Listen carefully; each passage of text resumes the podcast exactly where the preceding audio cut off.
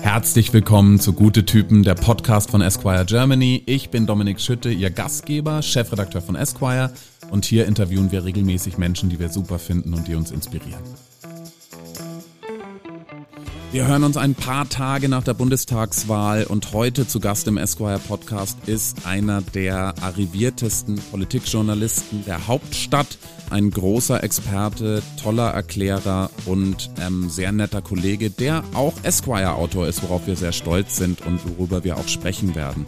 Hajo Schumacher ist zu Gast im Esquire Podcast und ganz nebenbei, denn wir mögen ja auch die schönen Dinge des Lebens, der Mann hat einfach eine derartig geile Stimme. Wir freuen uns auf die nächste Stunde.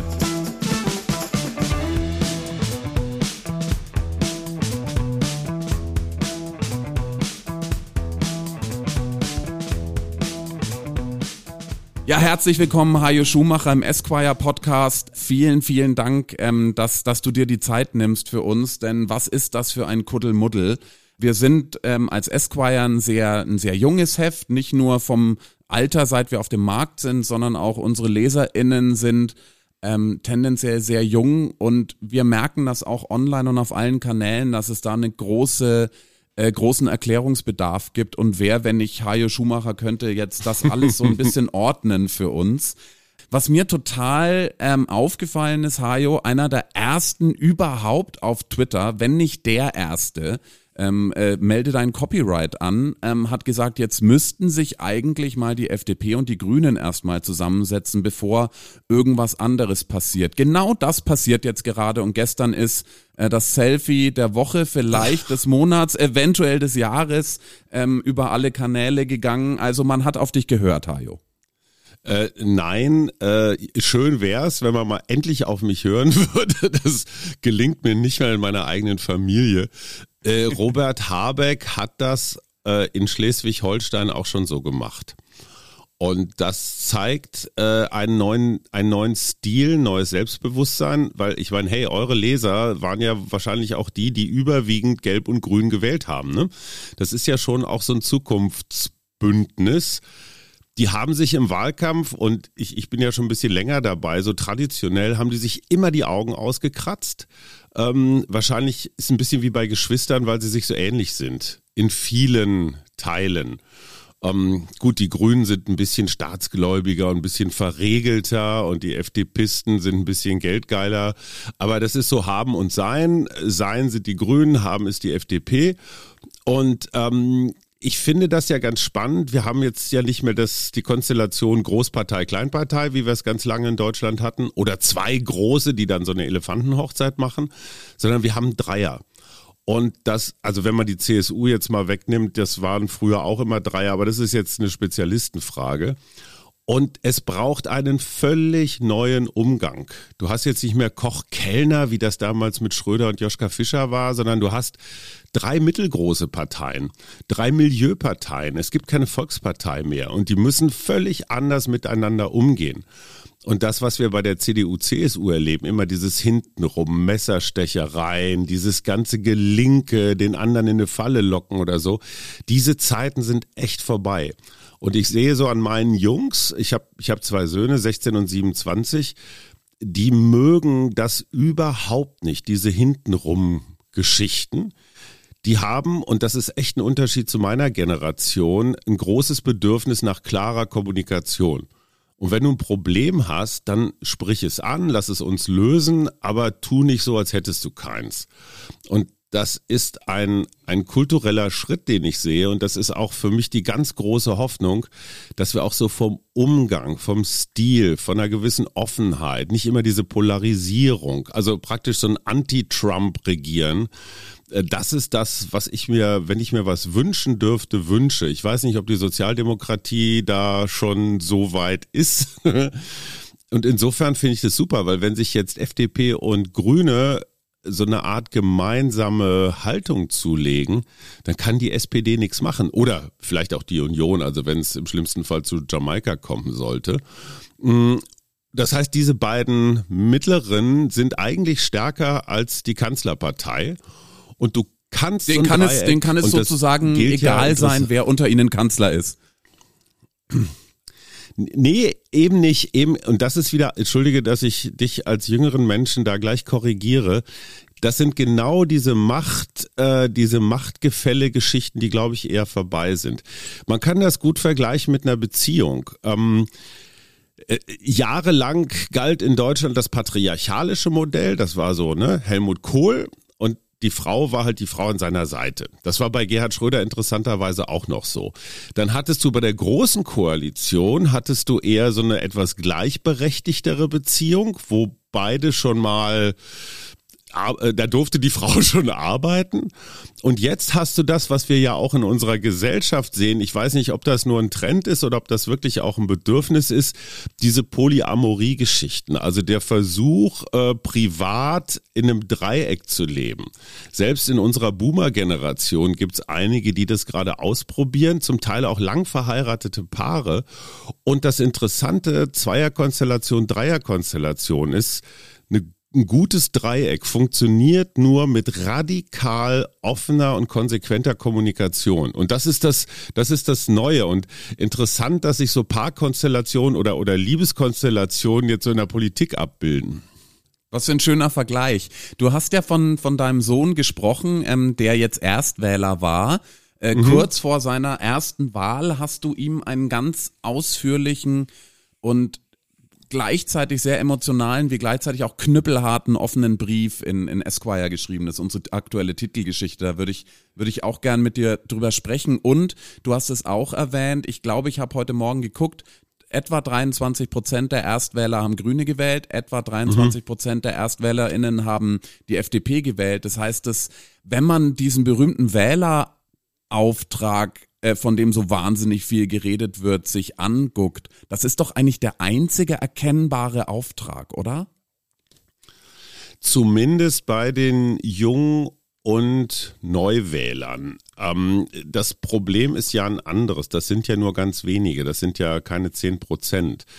Wir leben leider in einem schrecklich überalterten Land. Ich bin übrigens Teil des Problems. Ich bin Jahrgang 1964. Wir sind die meisten. 64 ist der geburtenstärkste Jahrgang, den dieses Land jemals hatte. Wir sind 1,3 Millionen. So, kannst du dir ausrechnen, in den nächsten zehn Jahren gehen wir alle in Rente. Und zwar die Jahrgänge davor und danach auch. Also letztendlich ist das so ein Bauch von 10 Millionen Menschen. Und wir sind, in Japan ist es ähnlich, wir sind die Mehrheit. Dummerweise funktioniert die Demokratie nach dem Mehrheitsprinzip. Und was wählen die Alten? Die Alten wählen natürlich, die Rente ist sicher. Und wir haben jetzt schon 100 Milliarden, 100 Milliarden aus dem, aus dem Bundesetat, den wir in die Rente pulvern. Ähm, wenn wir das hochrechnen auf die nächsten Jahrzehnte, dann wird das noch viel, viel mehr. Das heißt aber, die Kohle, die da ist, um Zukunft zu gestalten, ist ganz schön wenig, wenn du damit die ganzen Rentner sponsern willst. Und ähm, das ist das Ungleichgewicht. Der Wählerauftrag der Jungen ist völlig klar, hinterlasst uns eine halbwegs lebenswerte Welt.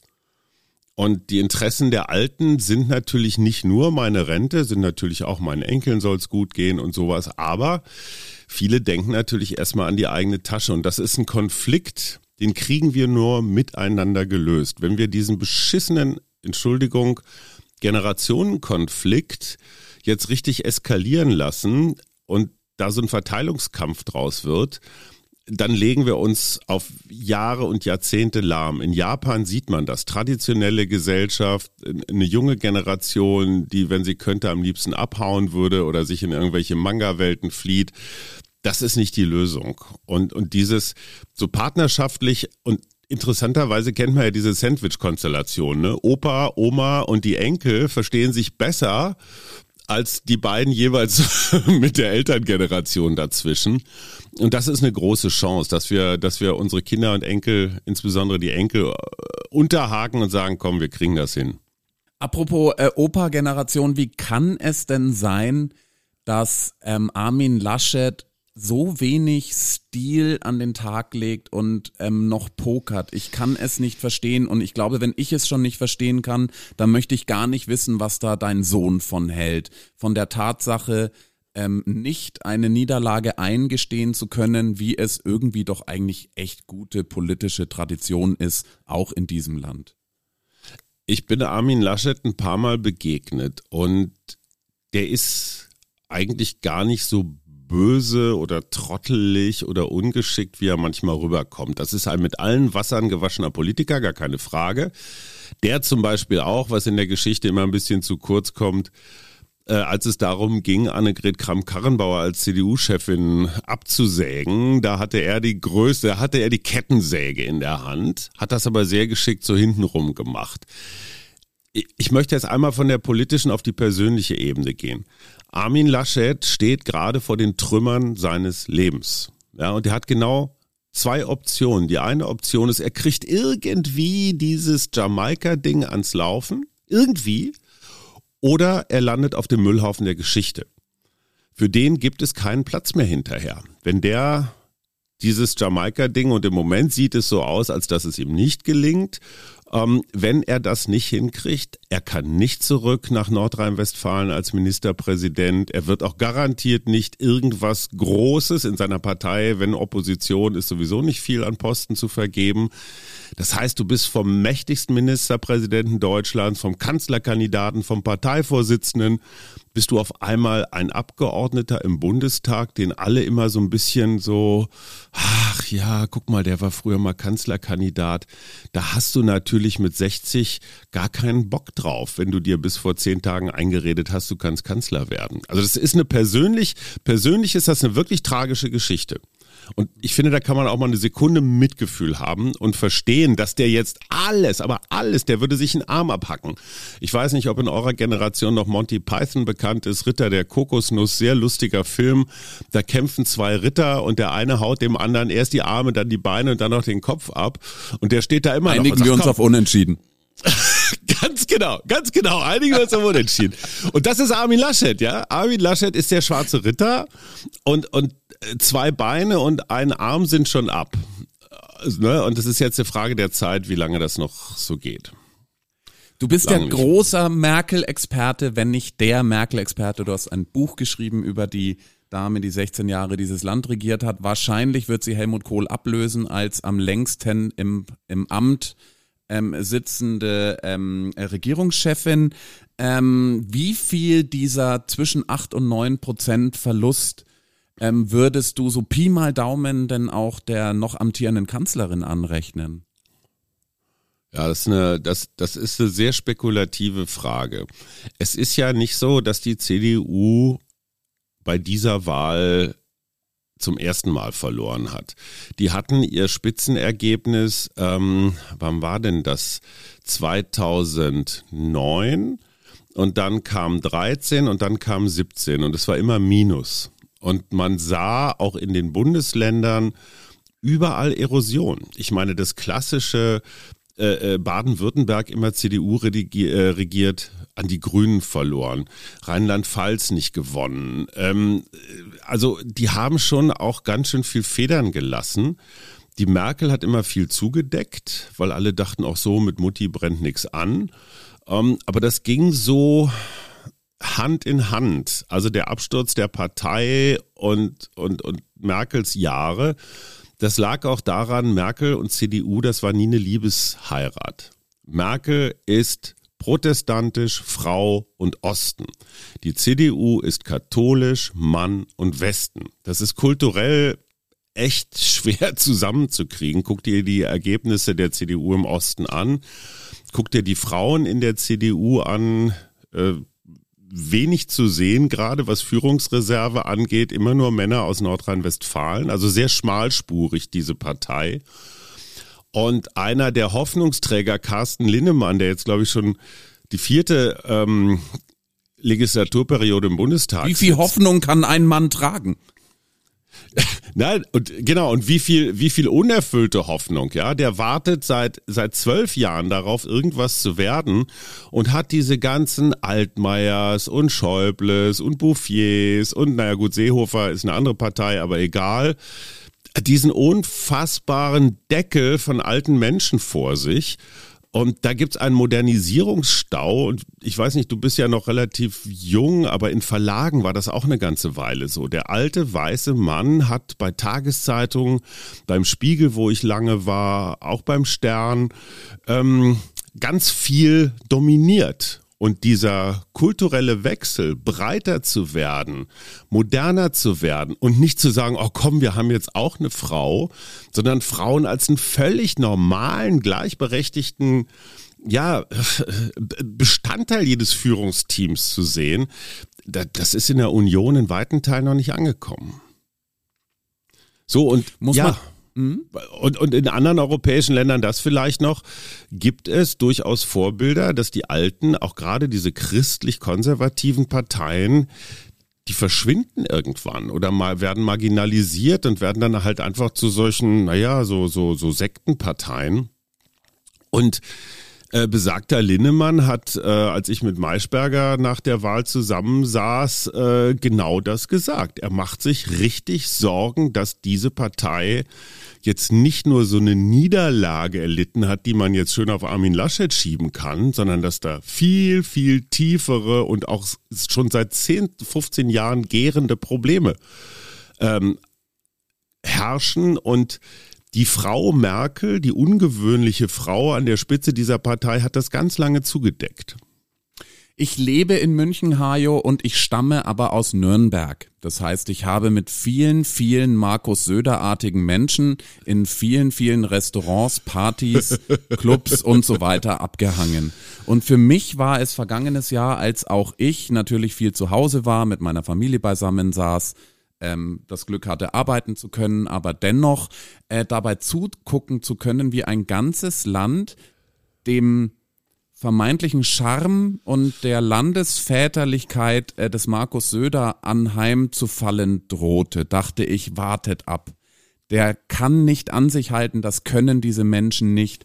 Ähm, und relativ schnell war ja auch ähm, ein eine äh, blitzte eine derartige Boshaftigkeit und Teamunfähigkeit hindurch, dass ich wieder beruhigt war. Ähm, wie empfindest du jetzt die Rolle von Markus Söder und gibt's für diesen Mann überhaupt noch einen Weg raus aus Bayern oder hat er sich den für immer verstellt? Ja, wenn ich das wüsste. Also erstens mal teile ich deine Einschätzung, dass der strukturböse ist. Also der hat so ein Voldemort-Gen. das gibt es. Du hast den äh, Namen gesagt. Ja, oh scheiße. Also äh, äh dieses, Meph dieses Mephisto-Gen. Ähm, und äh, ich würde jetzt erstmal deinen Stamm, nämlich den stolzen Stamm der Franken, äh, jetzt erstmal da raushalten. Äh, das, das, das wird euch nicht gerecht, wenn man sagt, Söder ist so ein Repräsentant dieses Stammes. Es gibt verschiedene, verschiedene ähm, Phänomene. Söder sagt zum Beispiel, ich rede nur mit Alphas.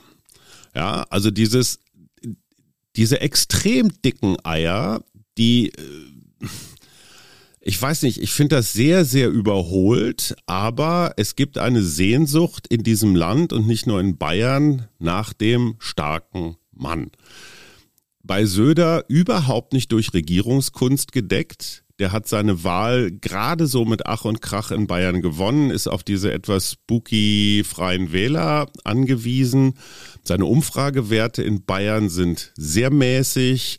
Ähm, seine Corona-Politik war genauso erratisch wie die von Armin Laschet. Er hat es aber immer wieder geschafft, auch zum, das darf man nicht unterschätzen in der Politik, so Körpergröße. Ne? Das war bei Helmut Kohl auch so. Wenn der irgendwo reinkam, verdunkelte sich erstmal die Sonne und alle hatten das Gefühl, sie sind Zwerge. Ja, weil der einfach so Bam, so eine, so eine Präsenz hat, ja. Äh, die Laschet jetzt zugegebenermaßen nicht so hat.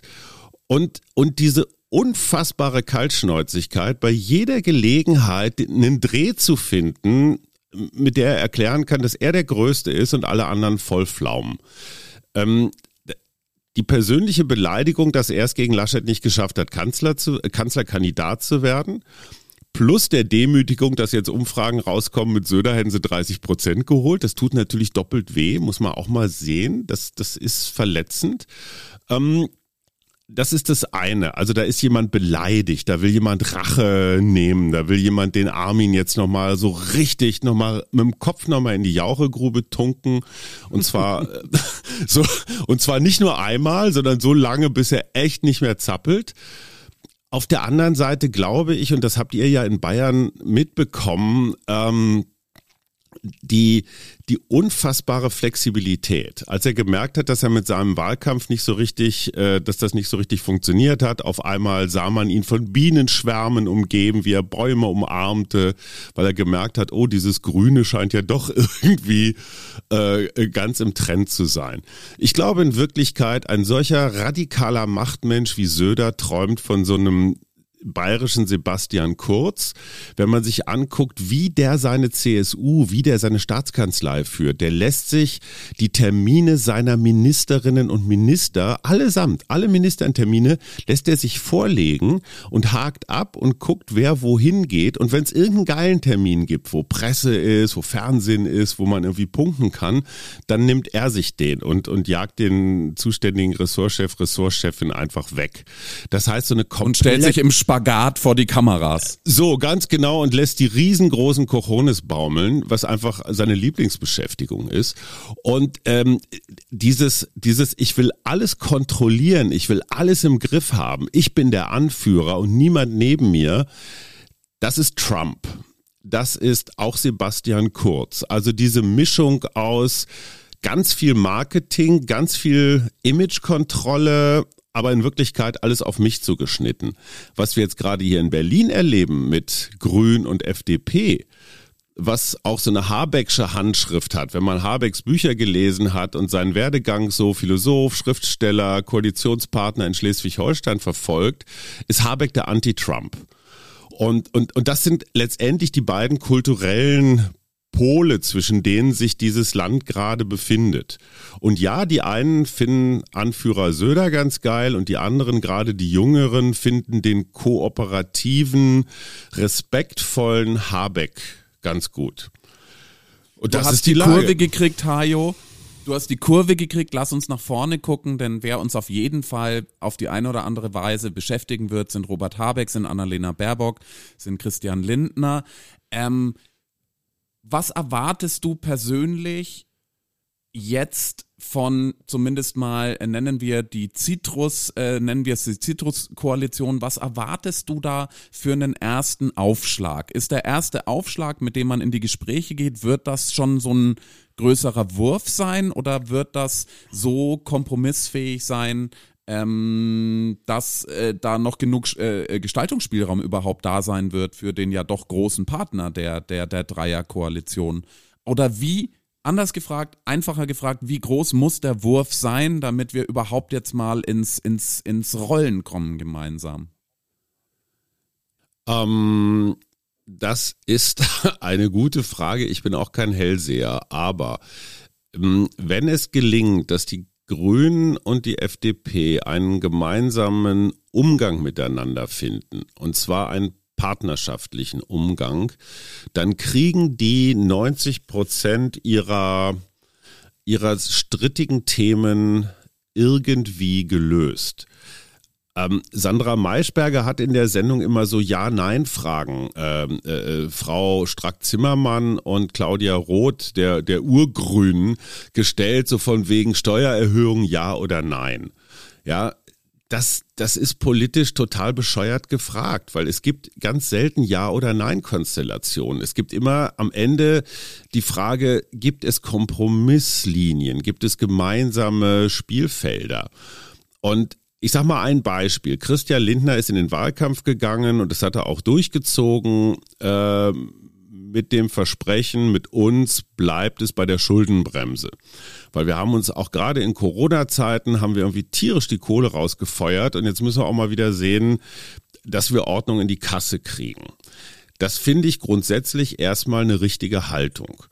Robert Habeck sagt, für alles das, was in diesem Land zu tun ist, das ist nicht nur Klimawandel, das ist Digitalisierung, das ist öffentlicher Nahverkehr, das sind ganz viele Baustellen, brauchen wir mehr Geld.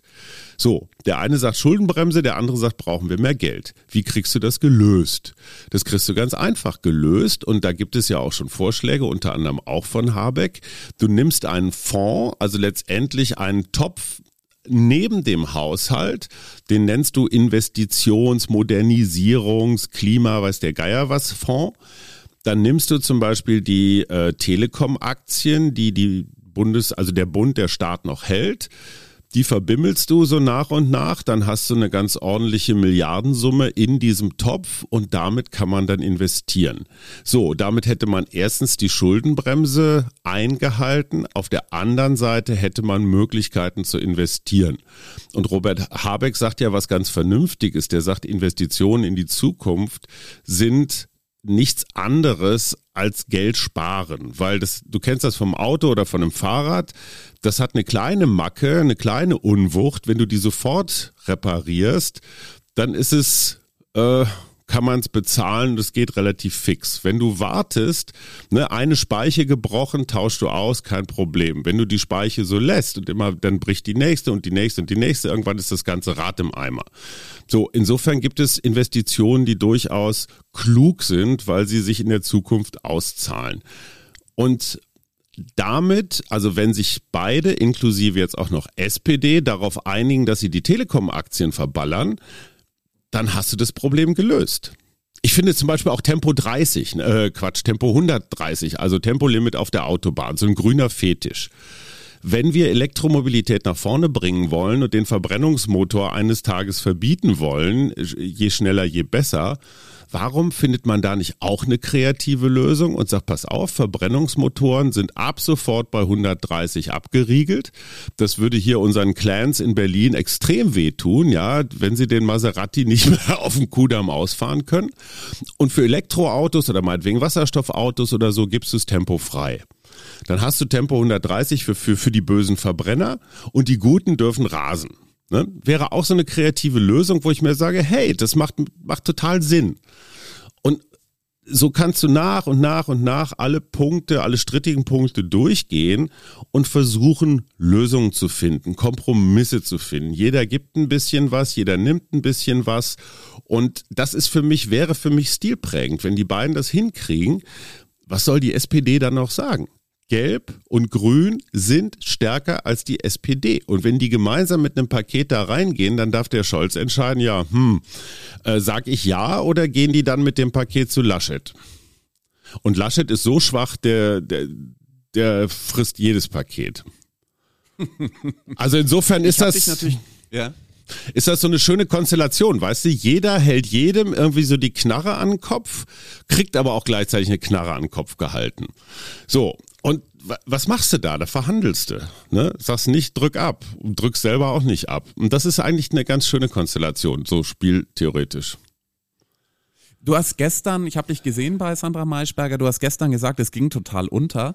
Du hast ähm, irgendwann mal gesagt, ähm, du bist ja kein Politiker, du hättest gar nicht die Nerven dafür. Das ja. fand ich ganz, ganz interessant, also auch was deine Person betrifft. Also die erste Frage ist, hättest du diese Nerven wirklich nicht? Und die zweite Frage ist, wie wichtig sind jetzt die Nerven die nächsten Wochen?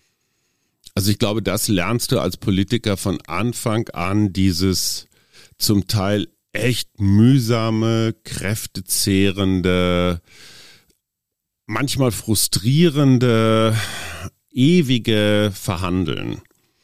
Also ich meine, wer eine Familie hat oder selbst in einer groß geworden ist und die meisten haben das natürlich erlebt, die wissen, was das bedeutet. Weißt du, Mama, wie lange darf ich heute Abend ausbleiben? Ich würde gern bis zwei. Ja, aber du darfst nur bis zehn. Okay, nur bis eins. Na gut, meinetwegen bis elf. Das geht jetzt relativ schnell. Wenn du aber so hochkomplexe Themen hast, wie meinetwegen Klimapolitik oder so. Und da gibt es ja wirklich ganz verschiedene Pfade. Und allen Respekt für Fridays for Future, aber eins muss man den, den Gretas dieser Welt einfach auch mal mitgeben. Es gibt nicht den einen Hebel, den du umlegst und dann ist das Klima gerettet, sondern es ist ein unfassbares Bündel von ganz vielen, manchmal auch widersprüchlichen Sachen. Und je später wir anfangen, und da hat äh, Fridays for Future absolut recht, je später wir anfangen, desto brutaler wird es. Und je brutaler es wird, desto größer ist die Gefahr, dass Teile der Wählenden nach rechts abdriften. Weil bislang haben AfD und Konsorten das Migrationsthema hochgezogen, so von wegen, wir wollen hier keine Fremden. Das funktioniert gerade nicht mehr so gut, weil dieses Land, also wir in Deutschland haben wir sind ein, ein Auswanderungsland. Wir verlieren jedes Jahr Menschen, die hier nicht mehr leben wollen. Das heißt, Einwanderung, ein, ein offenes, nettes Willkommensland zu sein, ist für unser Überleben extrem wichtig. Das heißt, die AfD mit dieser Anti-Ausländer-Politik ist ist totale Loser-Position.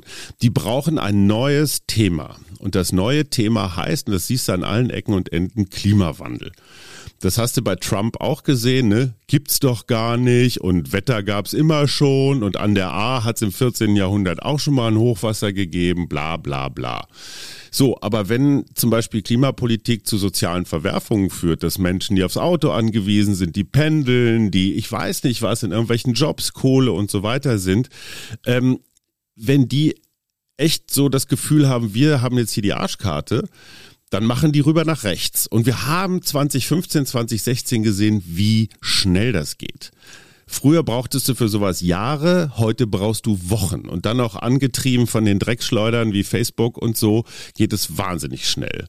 Und da müssen wir höllisch aufpassen. Ja, es wird ja im Osten vorgelebt, beziehungsweise vor allem im Südosten. Es sind ja, ja sind ja teilweise irre Zahlen. Da gibt's, da gibt's Dörfer und Landkreise, da hat die AfD die absolute Mehrheit.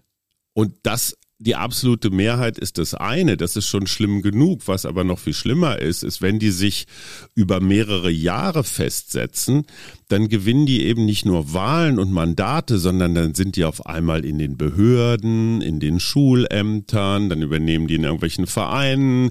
Das nennt man dann so die kulturelle Hegemonie, weißt du? Und dann, dann werden das so geschlossene Weltbilder. Und es gab doch diese, diese Untersuchung, Erstwähler ähm, im Osten würden mehrheitlich AfD wählen. Es ist nicht so, dass alle jungen Leute automatisch Zukunft, Zitrus, Gelb, Grün wählen. Nein. Es gibt auch welche, die aus welchen Gründen auch immer ich meine, in meiner Jugend war es immer schick, so gegen Nazis zu sein, gegen rechts zu sein, weil wir damit unsere Eltern ärgern können.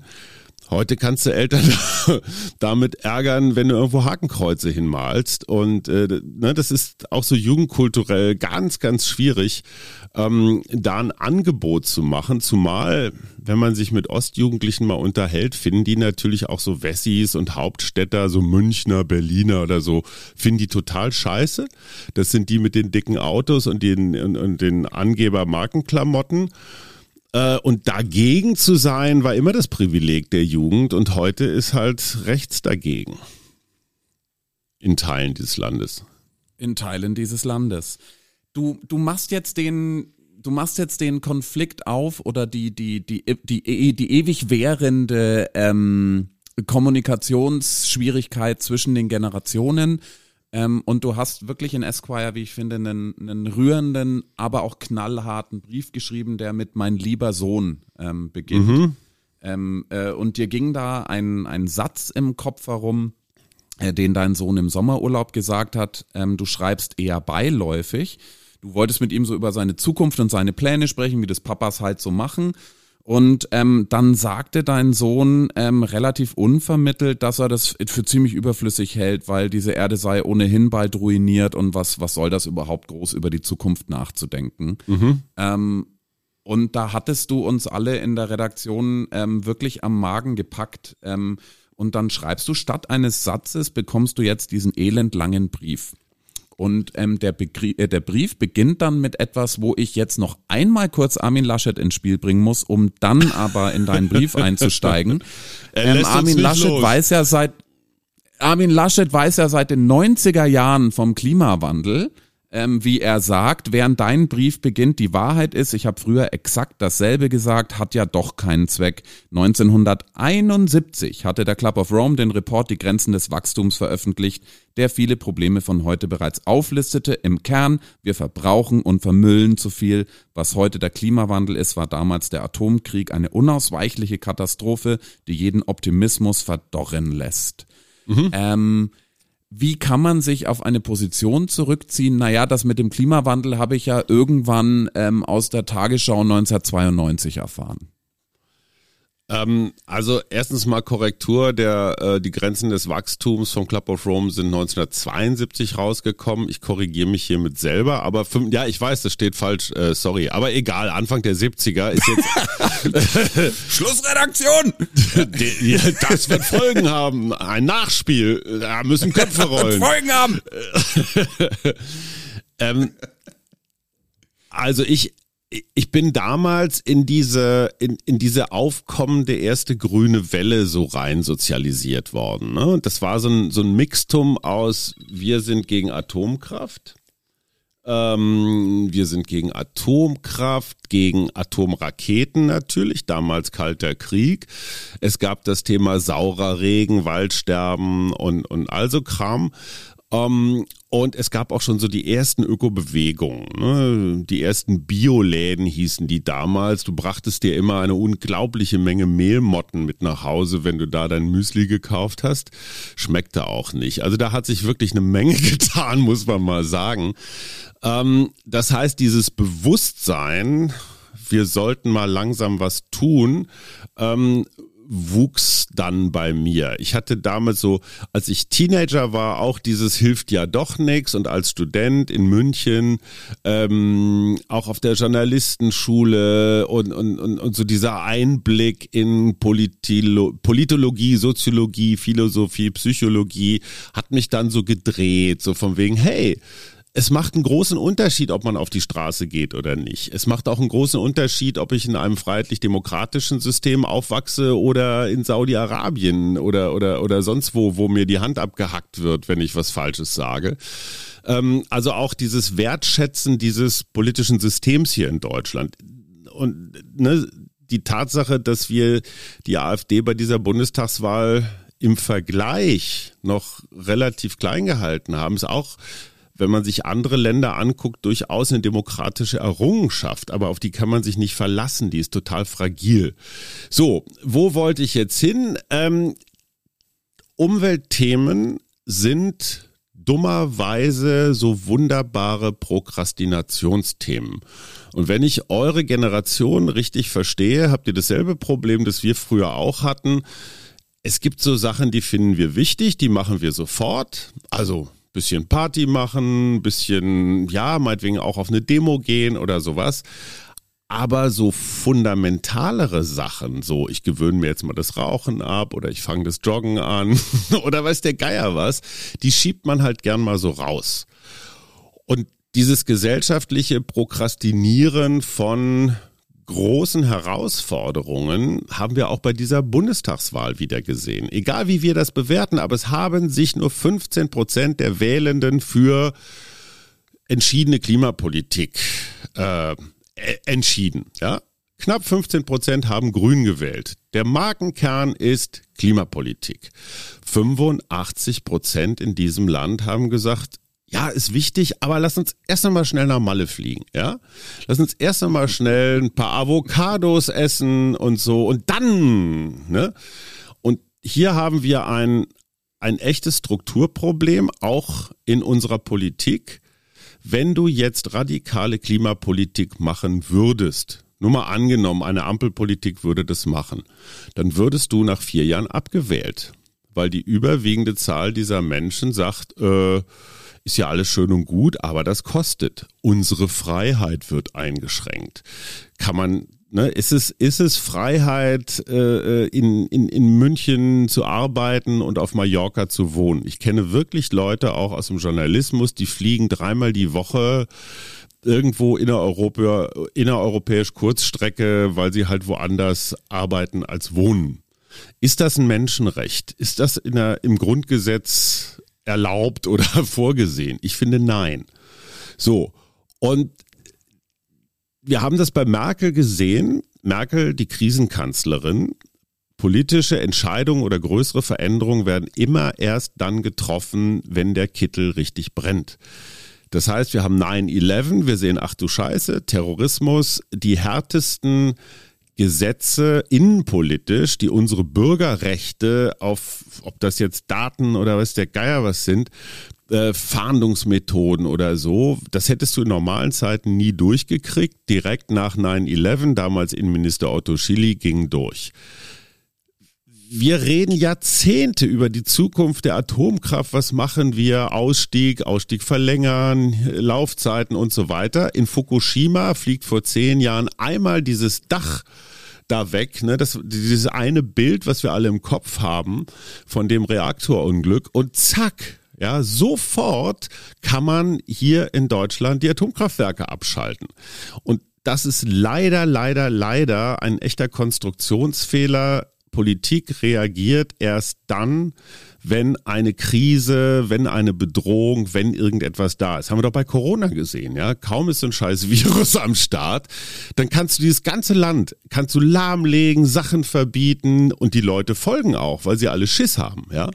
So, dummerweise ist Angst als Regierungsinstrument echt problematisch. Ja, Einsicht wäre noch besser. Noch dazu in Deutschland. Ja. Noch dazu in Deutschland. So, wir haben dann auch noch unsere Vergangenheit. Das, das kommt noch mal dazu. Zweiter Konstruktionsfehler ist auch, wir wählen unsere Abgeordneten für vier Jahre. Die wollen wiedergewählt werden, ja, die wollen eine Vertragsverlängerung kriegen nach vier Jahren. Das heißt, Politikerinnen und Politiker in Parlamenten sind fast gezwungen, ihre Erfolge maximal auf vier Jahre anzulegen. Und wenn du dir jetzt überlegst, jetzt wird erst einmal lange koalitionsverhandelt, irgendwann dann pendelt sich das so alles ein, dann musst du als Abgeordnete, Abgeordneter sehen, so innerhalb von zwei Jahren irgendwas zu entscheiden, was dann noch wirksam wird, damit du dann wieder gewählt wirst 2023, äh, 2025. Also die Kurzfristigkeit wird belohnt. Problem ist, viele unserer Herausforderungen, auch Klima oder Rente oder Verkehr oder Energie sind zum Teil Entscheidungen, die 20, 30 Jahre in die Zukunft getroffen werden. Also heute zum Beispiel an der Rente rumzuschrauben, so dass sie in 20, 30 Jahren noch sicher ist, damit wirst du als Abgeordneter nicht belohnt. Ja, weil das wird erst irgendwann wirksam, wenn du schon in Rente bist. Du willst aber den schnellen Erfolg, um wiedergewählt zu werden. Also diese Ungleichzeitigkeit ist ein echtes Konstruktionsproblem unserer Demokratie. Das ist ein Systemfehler, wenn man so sagen darf. Und mir fehlt die Fantasie, das zu lösen.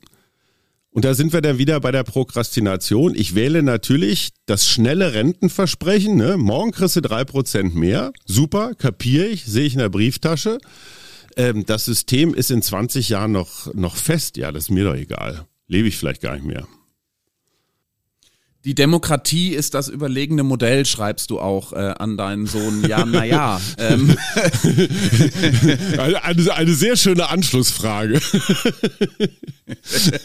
Nachdem ich sie gerade ähm, begraben nee, habe. Die, die Demokratie ist eine bedrohte Art, sagst du, und ähm, gleichzeitig ähm, empfinden ja auch manche die Demokratie praktisch oder zumindest die langen Entscheidungswege der Demokratie fast als bedrohlich. Also wenn man die etwas radikaleren Stimmen ähm, beispielsweise aus Fridays for Future anhört oder ähm, gerade von von radikaleren Bewegungen noch, äh, dann wird ja auch äh, mehr oder weniger offen die Frage gestellt, ob man nicht in Sachen Klimawandel dieses blöde Demokratiedings vielleicht ganz kurz mal äh, aussetzen könnte damit und so. Mhm. Ähm, was, aber um jetzt, ähm, äh, du bist, glaube ich, ähm, im Kern Optimist, wir sind's auch. Was ist denn dann realistisch für diese vier Jahre? Ist das so ein, so ein, so ein schlau verpacktes ähm, Auftaktprogramm, bei dem man möglichst viele mitnimmt, um dann äh, das bestätigt zu sehen in vier Jahren? Das müsste wahrscheinlich die Strategie sein, oder? Also nochmal ganz kurz zur Ehrenrettung der Demokratie. Wählen ist das eine, das ist prima. Ich kann mir die wählen, die mich da rumkommandieren. Was aber viel, viel wichtiger ist, ist abwählen. Das heißt, wenn jemand nicht performt, kann ich sagen, zack, ne, siehe Laschet, weg mit dir, nächster. Das ist brutal, aber das ist das, was wir jeder Diktatur voraus haben. Diktat, ne, wenn du in der Diktatur lebst, versuch mal Putin abzuwählen. Ne? Das ist echt schwierig. Trump kannst du abwählen. So, das heißt nicht, dass das, was nachkommt, besser ist, aber das nur noch mal kurz zur Demokratie. Mm.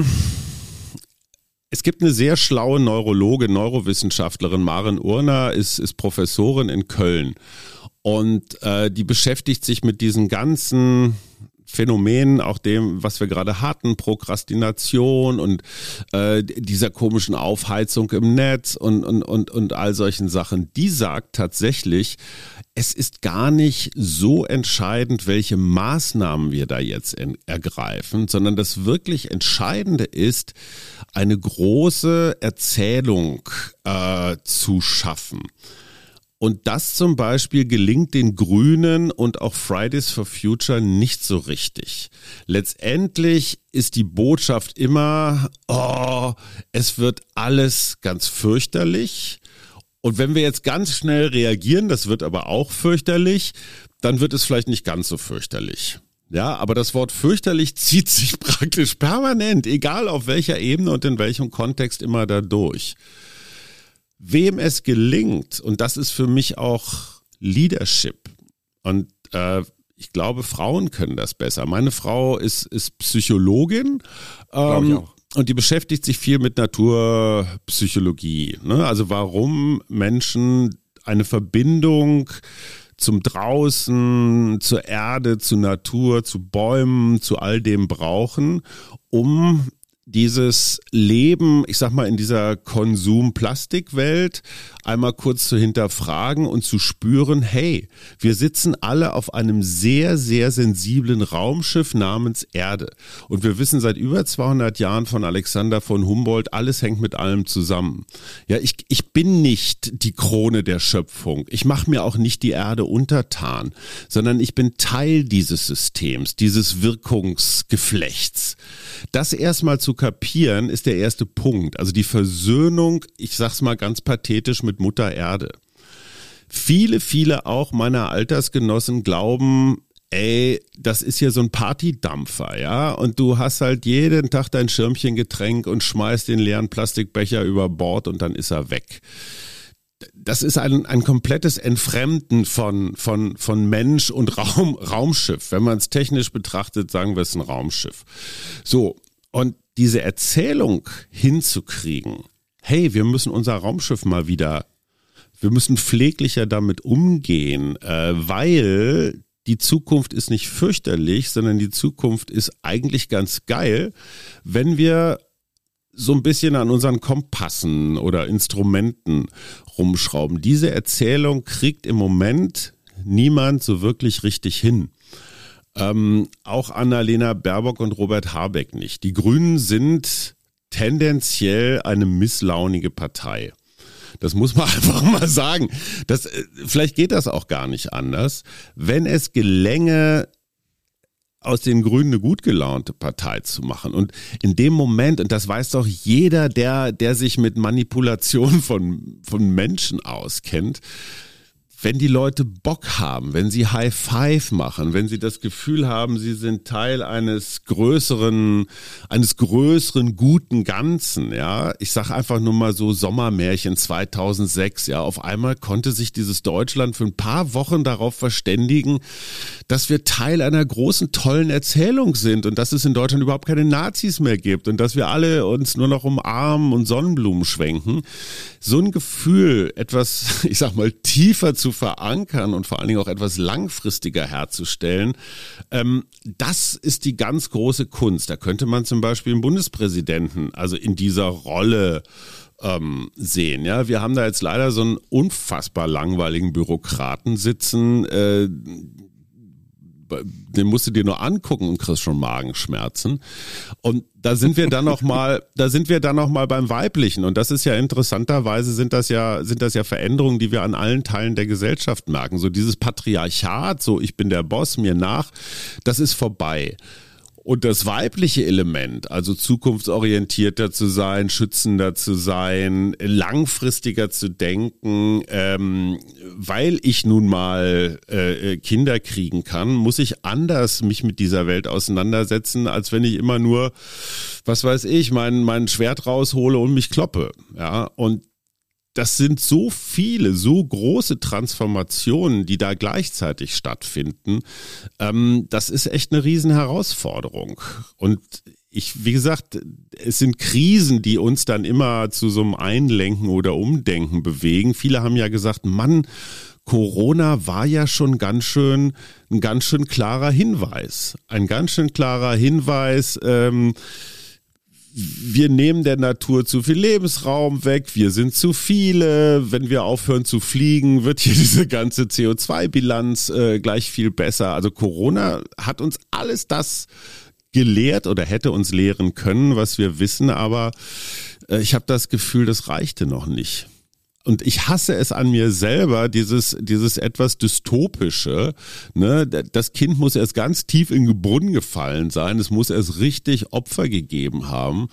Und wie gesagt, auch das Hochwasser im Ahrtal hat nicht gereicht. Hat nicht, gere hat nicht gereicht, so, so zynisch es klingt. Äh, so. Im, auf dem Kopf schwimmende SUVs, Menschen, die in ihren Einfamilienhäusern ersaufen. Es hat nicht gereicht. Die haben überwiegend äh, äh SPD und CDU im Ahrtal gewählt. Wenn du dir da die Wählerumfragen anguckst, denkst du, hä? Habt ihr sie noch alle? Ja, tja, aber sorry, der, das ist diese Prokrastinationsgeschichte. Ne? Die fragen sich jetzt natürlich im Ahrtal auch völlig berechtigt, wer baut eigentlich mein Haus wieder auf oder wie kriegen wir hier wieder eine Straße vor die Tür oder sowas, ne? Und nicht, wie, wie schützen wir jetzt langfristig das Klima? Ich kann das nachvollziehen vom Denken her. Zu sagen, okay, wir wohnen jetzt hier nur noch in Lehmhütten und Zelten und fahren nur noch mit dem Fahrrad durch die Gegend, äh, um das Klima zu schützen, ist ein bisschen viel verlangt ich war ja bis gestern wirklich der unverbesserliche Optimist, der ich normalerweise bin. Und dich hatte ich auch so empfunden. Dann habe ich einen Podcast gehört, an vor dem Triggerwarnung steht. Und da war der von mir äh, der ist von der Berliner Morgenpost. Der, äh, die Gastgeber heißen beide Schumacher, sind ein Ehepaar. Und ähm, da war der wirklich von mir sehr verehrte Sozialpsychologe Harald Welzer zu Gast, der eigentlich auch ein großer Optimist ist und eigentlich wirklich auch immer an so einer Story versucht zu arbeiten, äh, die irgendwie die Menschen tendenziell eher mitnimmt, als ihnen die Apokalypse vor die Nase zu halten. Aber der war gestern gar nicht gut drauf. Äh. Ähm, wie, hast, wie hast du das empfunden? Und und wenn sogar der Futur 2 Chef und ähm, Optimismus-Erzähler ähm, Harald Welzer ähm, äh, den Kopf hängen lässt, äh, da, jetzt mache ich mir wirklich Sorgen. Ja, das war, also der Podcast heißt ja eigentlich Mutmach-Podcast und ich ja. glaube, das Versprechen haben wir mit der Folge mh, hm, nur so nur mittel eingelöst, würde ich sagen. Ähm, Harald Welzer war total verzweifelt von seinem Volk, von seinen Mitmenschen. Das, was ich eben auch schon gesagt habe, es haben halt nur 15 Prozent ein ohnehin etwas äh, weichgewaschenes Klimaschutzprogramm gewählt. Ähm, und die entscheidende Frage, die, die immer so ein bisschen durchklang. Er hat ja erzählt, Futur 2, seine Stiftung, ähm, da werden ja so Best-Practice-Beispiele gesammelt. So wie kann man Unternehmen anders führen, wie kann man anders wirtschaften, wie kann man anders landwirtschaften, wie kann man anders zusammenleben. Tolle Geschichten. Und das wirklich mh, mm, entmutigende und ich gestehe, dafür habe ich auch keine Lösung, sind sind die Kräfteverhältnisse auf dieser Welt. Du kannst ja überall hier in der Uckermark oder bei euch irgendwo in den Voralpen oder so, kannst ja noch einen Biohof hinstellen und noch irgendeinen, keine Ahnung, Power-to-Gas-Versuchsdings und so weiter. Aber die richtig fette Kohle, also die Menschen, die auf dieser Welt das Sagen haben, für die ist das praktisch eher so eine Art Greenwashing. Ich meine, die großen Finanz, mhm. die großen Finanzströme auf dieser Welt, ja, die, die, die laufen völlig anders. Und solange wir dieses Börsenprinzip haben, dass die, die möglichst viel Scheiße bauen, äh, besonders belohnt werden, ich finde das ja wirklich absurd, ja es gibt so viele Studien, die nachweisen, dass Facebook jede Gesellschaft vergiftet.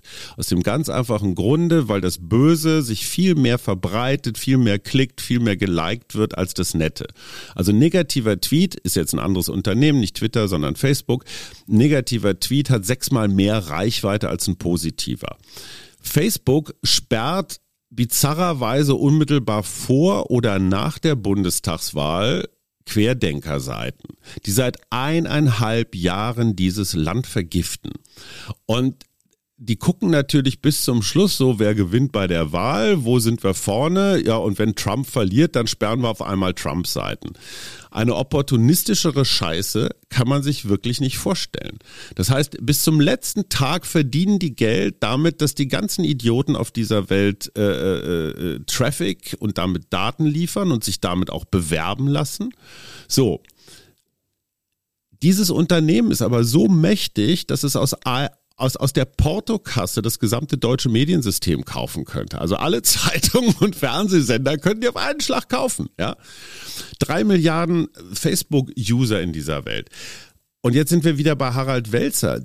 Die Energien auf diesem Planeten denen es scheißegal ist, wie der Zustand dieses Raumschiffs ist, sondern die einfach bis zum letzten Moment versuchen, den Börsenkurs durch die Decke zu jagen.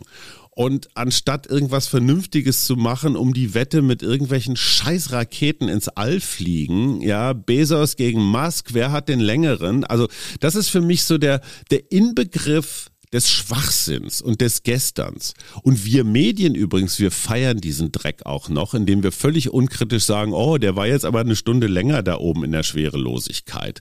Anstatt dass wir einmal sagen, hey Jungs, da im Silicon Valley, ihr habt wahnsinnig viele tolle neue Technologien entwickelt, könnten wir die bitte nutzen, um diesen Laden zu retten, anstatt ihn, anstatt noch Benzin in den Brand zu gießen. Und da bin ich bei Harald Welzer. Was willst du? Was willst du mit Esquire? Was will ich als kleiner freier Journalist? Was will der Öko Ökohof in der Uckermark gegen diese unfassbare Macht machen? Ja, und, und Facebook ist nur ein kleiner Teil. Ja, wenn du dir anguckst, Chemie, guck dir diesen ganzen Opioid-Scheiß an in den USA. Ja, da werden Menschen gezielt abhängig gemacht. Ja, mit Wissen der Politik, äh, des gesamten Gesundheitssystems. Landstriche von Zombies entstehen. Und was willst du dagegen machen? Und diese, diese Macht und Hilflosigkeit, und, und da bin ich dann wieder, um das zu Ende zu kriegen, ähm, bei Extinction Rebellion oder solchen. Ja, also ist ja nice, wenn Fridays for Future da jeden Freitag hier äh, als maximalen Akt des Ungehorsams Schule schwänzen. Ich glaube tatsächlich, wir brauchen eine ich sag mal, eine aufständischen Gruppe, die aber nicht auf die Straße geht, sondern die hacken kann, die in der Lage ist, ich sag mal, so einen Laden wie Facebook an den richtigen Stellen zu treffen. Dieses ist nicht Aufruf zum Cyberterrorismus, damit das klar ist, als kurze Warnung für die Kinder, aber so ein bisschen würde helfen. Wow, das wäre da würde ich auf die Rea da würde ich auf die Reaktion gespannt sein. Ich glaube, da wird da wird ein derartig großer Hammer rausgeholt, dass ähm, aber dann wäre das Thema zumindest mal da. So und äh, und, und, und die Macht, die Machtverhältnisse sind, und da sind wir dann auch wieder an den Grenzen der Demokratie, ähm, äh, wenn du Kanzler wärst und Google würde sagen, ach, sie wollen uns besteuern, mhm. wir haben hier zufälligerweise mal ihre Suchanfragen und was sie da alles so in den letzten 20 Jahren bei Google gemacht haben, haben wir hier mal gesammelt. Ähm, überlegen sich das doch nochmal mit der Google-Steuer, äh, weil könnte sein, dass die Bildzeitung da eine mehrteilige Serie draus macht, was sie so alles gegoogelt haben, auch über ihre Konkurrenten oder außergewöhnliche Krankheiten oder merkwürdige Sexualpraktiken oder so. Ne? Also das Erpressungs, naja, das Erpressungspotenzial dieser Datenkonzerne ist einfach gigantisch. Und insofern, ich glaube, ich, ey, Kinder, wenn ihr zuhört, Jugendliche, alle, ey, lernt hacken. Echt, bitte. Kommen wir langsam zum Ende, Hajo. Auch mit deinem Brief nochmal zu zitieren, lassen wir Papas Dämonen jetzt mal im Schrank. Ja? Schalten wir wieder um. Ähm, äh, du magst mit deiner Erziehung nicht sonderlich elegant gewesen sein, schreibst du, aber eines glaubst du vermittelt zu haben. Der Wein aus dem Tetrapack von der Tanke schmeckt im Kreis guter Freunde allemal besser als eine teure Flasche Bordeaux, die man allein auf einer, Jux auf einer Luxusjacht trinkt. Das Wir zählt und gibt unserem Leben Sinn dieses Wir kannst du dir vielleicht noch eine ganze Weile erhalten, wenn du nicht allzu viel, allzu lang äh, an Quatsch glaubst, so wie ich. Mhm. Dein Sohn hat jetzt das erste Mal gewählt. Wie hast du das empfunden? Ich glaube, es war eine Briefwahl, weil das, äh, weil er per QR-Code sich die mhm. Sachen hat schicken lassen. Aber wie mhm. hast du als als Papa deinen Erstwähler Sohn empfunden und ähm, äh, kam der Brief schon bei ihm an und wie ist er, ist er ein bisschen, ist er ein bisschen positiver gestimmt jetzt? Also 16-Jährige haben das Recht, verpeilt zu sein. Äh, ich glaube, es ist sogar Bedingung für dieses Die Pflicht. Die Pflicht.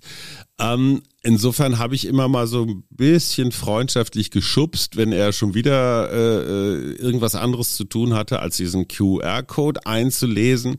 Und dann haben wir uns tatsächlich gemeinsam an den Küchentisch gesetzt und äh, erstmal, ich meine, in Berlin wählen, dafür brauchst du echt ein, eine, eine Ausbildung zum Verwaltungsfachangestellten.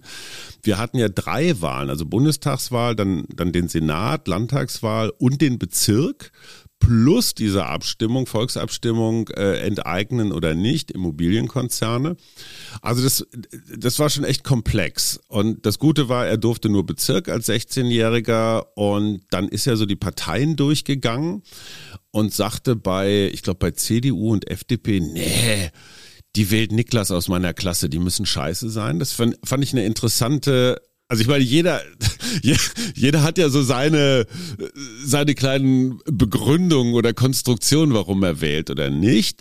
Ähm, dann meinte er, Parteien zu identifizieren, die seine Eltern wählen, geht natürlich auch nicht.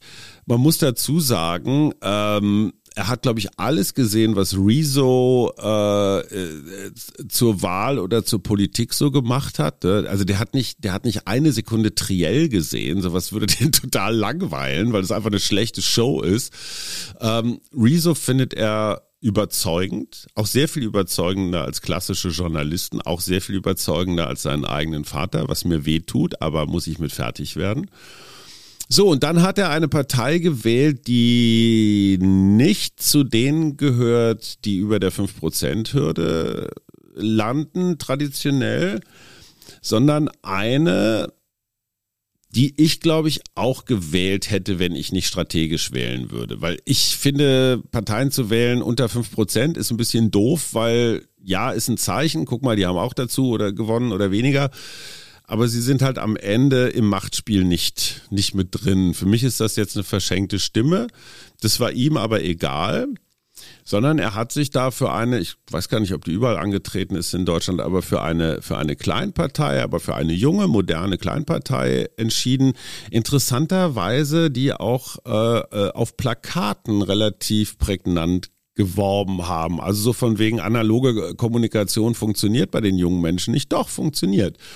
Und ich war hinterher echt total stolz, weil ich das Gefühl hatte, der hat jetzt nicht nur mir einen Gefallen getan, so was weiß ich, Taschengelderhöhung sichern durch äh, äh, Demokratie darstellen, sondern es, es, es war reflektiert, es war klug, es war nachvollziehbar und insofern ähm, ist diese Hoffnung, und wie gesagt, meine Frau ist Psychologin, die sagt, wenn wir keine Hoffnung haben, dann sind wir sowieso im, im, im Eimer. Ja?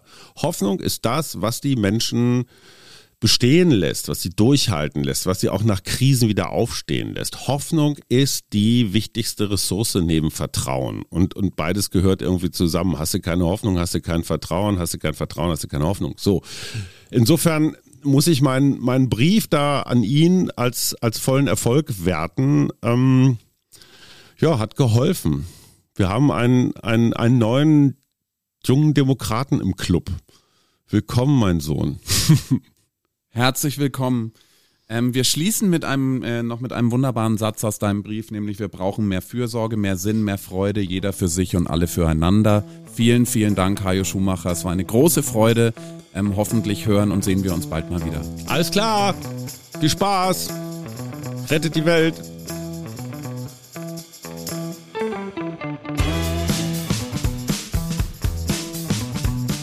Die Zukunft sind wir, ist der Brief überschrieben von Hajo Schumacher an seinen Sohn. Ähm, den ganzen Brief kann man lesen in der Herbstausgabe von Esquire auf dem Cover.